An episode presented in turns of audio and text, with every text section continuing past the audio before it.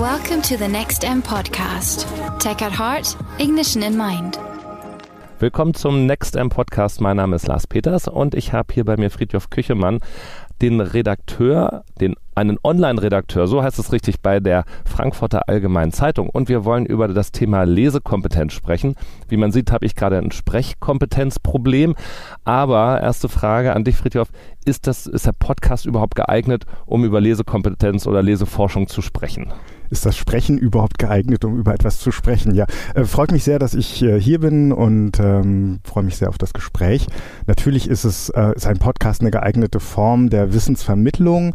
Jeder, der weiß, dass äh, junge Leute sich vom Fahrrad reparieren, wenn sie es noch selber machen, ähm, über Kochrezepte, über YouTube oder über welche Medien auch immer holen, ähm, der weiß, dass es mögliche Vermittlungsformen sind und gute Vermittlungsformen sind. Und jeder, der weiß, dass ähm, Lesen darüber hinaus Vorteile hat, weiß auch, wo die Grenzen liegen. Nämlich beim Lesen kann man das Aufnahmetempo selbst bestimmen, um nur einige Beispiele zu nennen. Und beim Lesen kann man auch, was sehr viel gemacht wird, wie Eye-Tracking-Studien zeigen, kann man zu Kernwörtern, Signalwörtern, äh, wichtigen Sätzen immer wieder zurückspringen beim Lesen auf einer Seite. Ähm, das sind alles Möglichkeiten, die es beim, äh, bei audiovisuellen Medien so nicht gibt. Als Redakteur, gerade bei der FAZ, denkt man natürlich, dass du ein großer Fan des Lesens bist, automatisch unterschreibens. Wie liest du denn am liebsten? Wie und wo?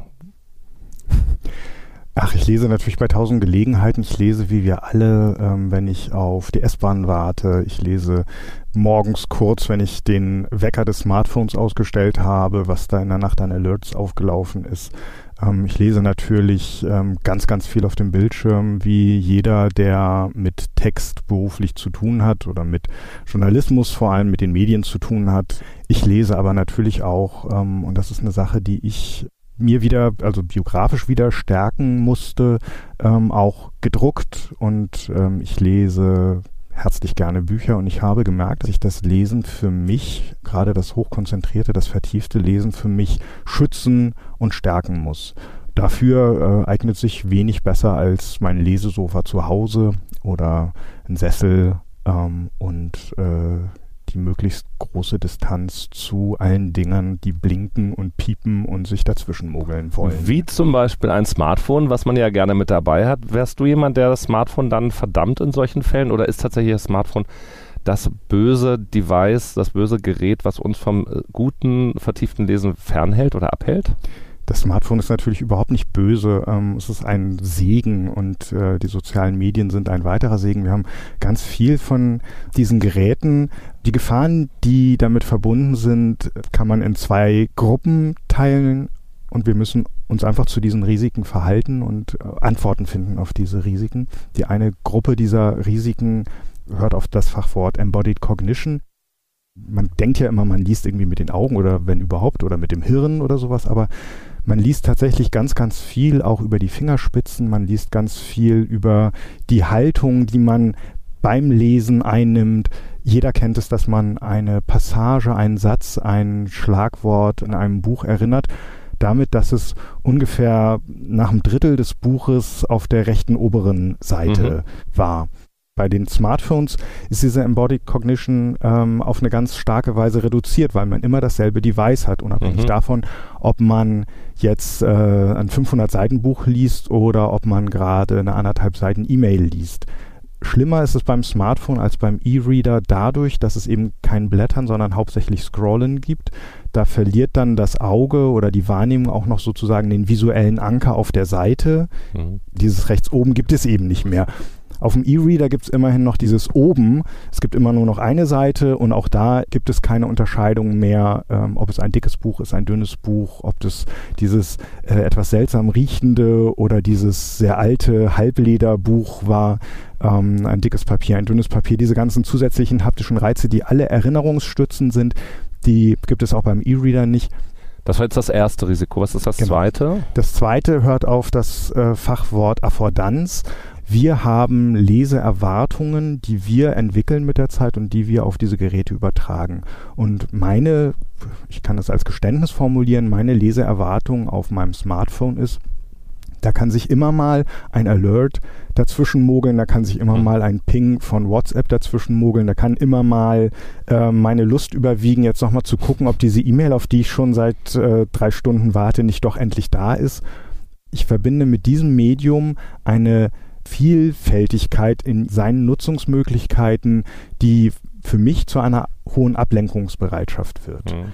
Ähm, umgekehrt von einem Buch weiß ich, dass dieses Buch nicht viel mehr macht, als ein Buch macht. Und wenn dann noch mein Smartphone nicht in Reichweite liegt, dann kann ich mich ähm, auf das Lesen in einer Weise konzentrieren, die dem Lesen gut tut.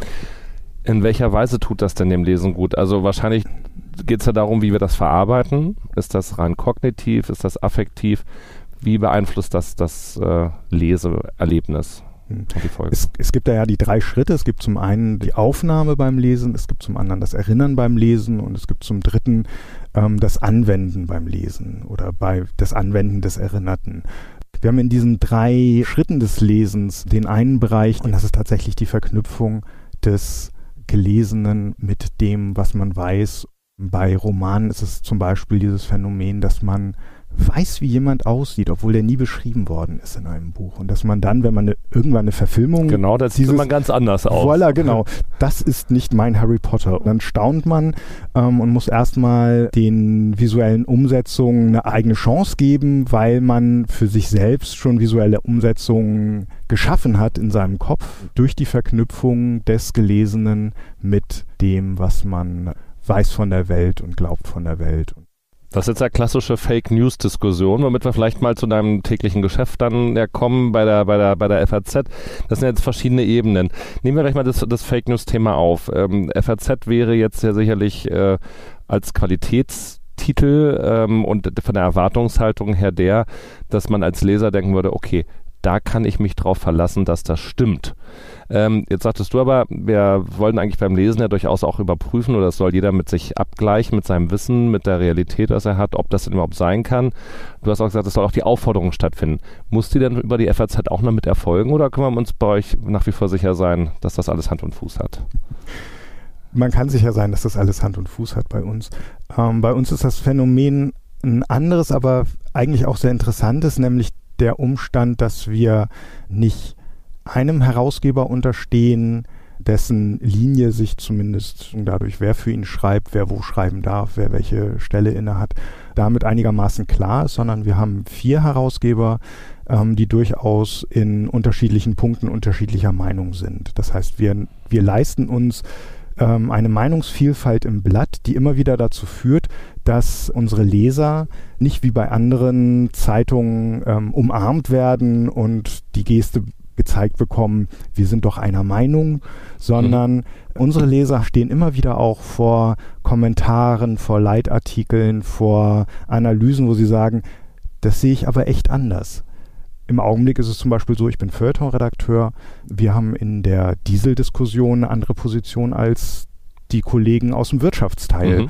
Ich würde nicht sagen, dass die eine fundierter ist als die andere. Das ist auch überhaupt nicht der Punkt. Aber es führt unsere Leser immer wieder dazu, dass sie das mit ihrer eigenen Position abgleichen müssen und, das ist, finde ich, eine der vornehmsten Aufgaben von Journalismus, dass sie ihre eigene Position profilieren ähm, und konturieren können an dem, was sie lesen, was sie bei uns lesen, unabhängig davon, ob es ihnen gefällt oder nicht. Hm. Das ist ja so ein Stichwort kognitive Dissonanz, ein bisschen das auch äh, bewusst hervorzurufen, dass das nicht immer alles in das bestehende Muster rein reinpasst. Kann genau. Print oder kann, kann gedrucktes sowas besser als ähm, Bewegtbild, sage ich mal? Ich weiß nicht, ob Bewegtbild oder ob audiovisuelle Medien das besser oder schlechter können. Ich weiß nur, äh, da muss ich wieder bei mir persönlich ansetzen, dass mir ähm, Diskrepanzen wenn ich einen gedruckten Text lese, sehr viel schneller auffallen und sehr viel mhm. klarer sind als wenn ich ähm, zum Beispiel eine Talkshow verfolge. Ich glaube, deshalb sind diese Talkshows auch so hochgejatzt, weil man sonst gar nicht merkt, wie die Leute wirklich, ähm, welch, wie, wie groß die Meinungsunterschiede zwischen den Leuten tatsächlich sind. Also wenn es nicht mit dieser Wucht und dieser, dieser Präsenz und dieser, wenn man so will, ähm, Aggressivität dann auch vorgetragen wird, dann ist das was, was, glaube ich, den Zuschauern auch schnell mal durch die Lappen geht. Mhm. Das kann sicherlich dann ja auch was an der Gliederung eines Textes und dem Hervorheben von einzelnen Bestandteilen oder wichtigen Punkten natürlich mehr geben, als man es halt in einer Talkshow dann hat, wo man es tatsächlich dann eben so linear vermitteln muss. Mhm. Äh, kurze Erkenntnis an der Stelle von meiner Seite. Das ist ja ganz, ganz spannend, was man hier so im Gespräch dann da, da rauskriegt. Ihr steht aber ja in der FAZ von einem weiteren Problem. Ihr habt ja nicht nur die gedruckte ähm, FAZ, äh, wo natürlich dann lange Texte dabei sind, sondern ihr müsst ja auch irgendwie gucken, wie bereiten wir das dann eben für vielleicht jüngere Leser oder eben auch andere Kanäle auf.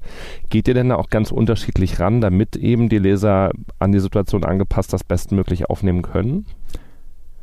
Das machen wir, das machen wir sogar mit den Texten, die ähm, im Grunde auf den vielen verschiedenen digitalen Wegen, die wir haben, genauso veröffentlicht werden wie in der Zeitung. Auch dann ähm, gibt es Zwischenüberschriften, die es in der Zeitung nicht gibt, damit das Auge, wenn es dann anfängt, wenn der Leser anfängt, ähm, über die Seite zu schweifen, damit er dann wieder Haltpunkte findet, an denen er dann doch wieder in die Lektüre einsteigen könnte, ähm, die Möglichkeiten, dann Dinge mit audiovisuellen Elementen anzureichern, sind natürlich fantastisch. Eine Opernkritik, zu der es dann einen Trailer des Opernhauses zu der Produktion gibt, das ist natürlich toll. Auf solche Dinge achten wir. Wir schreiben selbst so vielfältig in den Formen, dass daneben eigentlich verblasst, ob wir jetzt für Online oder für Print schreiben. Da würde ich jetzt für mein Schreiben nicht sagen, wenn ich jetzt eine Online-Reportage schreiben würde, dann würde ich sie anders schreiben als eine Print-Reportage. Ich schreibe natürlich eine Reportage anders als eine Glosse oder Klar. als einen kurzen, ein kurzes Aperçu. Mhm die Leserschaft der FAZ verändert sich ja nun auch ähm, dadurch, dass einfach auch äh, anders sozialisierte, anders mediensozialisierte Leser womöglich nachkommen, äh, die vielleicht auch eine andere Erwartungshaltung haben. Gibt es diese Erwartungshaltung oder passen sich tatsächlich die Leser dann auch dem Medium an oder suchen sie ganz gezielt sowas wie die, was die FAZ bietet, weil es halt eben tatsächlich zum Denken anregt, weil es da längere Texte gibt, weil es da Sachen gibt, wo man ja vielleicht tatsächlich noch mehr erfährt als äh, in einer regionalen Tageszeitung. Mhm. Das ist natürlich ein Punkt, den wir stark machen müssen. Und das ist ein Punkt, den wir gerade stark machen müssen in einer Welt, in der ähm, journalistische Texte ganz stark auch über die sozialen Medien gespielt und wahrgenommen werden.